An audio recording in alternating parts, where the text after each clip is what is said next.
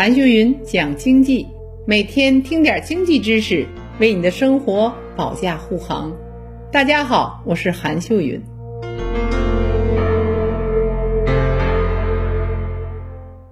美国最近有两个数据值得关注，一个是二月消费价格指数 CPI 同比上涨了百分之七点九，就创下了四十年以来最大的涨幅了。那另一个数据是什么呢？就二月非农就业人数增加了六十七点八万人，失业率为百分之三点八。这两个数据，前者说的是美国通胀率，而后者说的是美国的失业率。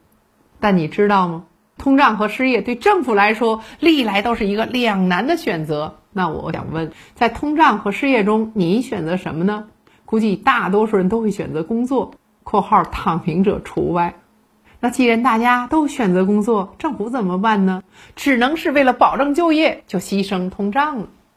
政府会动用财政和货币手段来解决就业的问题，这样一来，就业人数就会增加，但通货膨胀就不可避免了。你想一下，当你工作赚到钱时，你会发现你手中的钱贬值了，没有原来的购买力，一百块钱买不到原来这么多的东西了。尽管如此，对个人来说，我们还是选择就业，不愿意失业。为什么呢？因为通货膨胀如果发生是全民买单，而失业是每个人来买单。对个人来讲是痛苦的，所以人们会放弃通胀来确保就业。因此，一旦经济恢复，那通胀就不可避免了。这是啊，政府财政和货币政策刺激经济的结果，它必然会产生通胀。你比如说吧，美国在二零二零年和二零二一年这两年就放出了天量的货币，才出现了今天百分之七点九的通胀率。这就是选择的代价哟。我们来看一看美国是怎么加大就业的呢？在二零二零年疫情爆发后，美国政府啊坐着飞机去撒钱，给每个美国国民发过两次钱，一次是每人发了一千美元，第二次发了一千两百美元。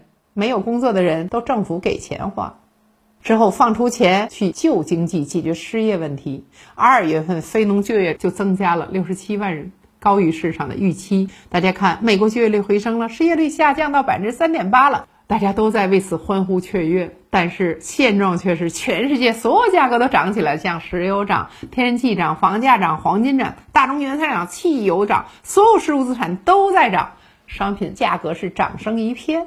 这时，美国人在购买消费品和生活必需品时，价格涨了，人工也贵了。从物价涨就传导到了居民消费价格指数涨了，人们手中的钱开始贬值了，美国就出现了通胀率的居高不下。我们说经济学研究什么？经济学研究就是稀缺和选择。你选择什么，你就要放弃什么。我们选择不愿意失业，都想工作有收入，想生活下去。个人的选择就构成了一个社会的选择。都不去考虑钱贬值的问题，那就要承受通胀控制不住的结果。那谁为通胀买单呢？通胀有什么不好吗？有人这样说：这些我都不管，我先要工作。你一个人可以不管，但一个国家政府不能不管呢。如果通胀不控制，越来越高，就会稀释你的财富。比如说吧，你有十万元，通胀来了，你的钱只能有八万的购买力了。你的钱是越存越少，这你愿意吗？你不愿意怎么办呢？如果大家不愿意，政府只能利用加息的手段，让你把钱存着别花，银行多给你点利息哟。所以，当一国通胀高企，央行要做的事就是加息、加息再加息。美国现在是零利率，物价指数百分之七点九，每次加息百分之零点二五，要加多少次息才能抵制住通胀？利息过高，你才愿意存钱而不花钱。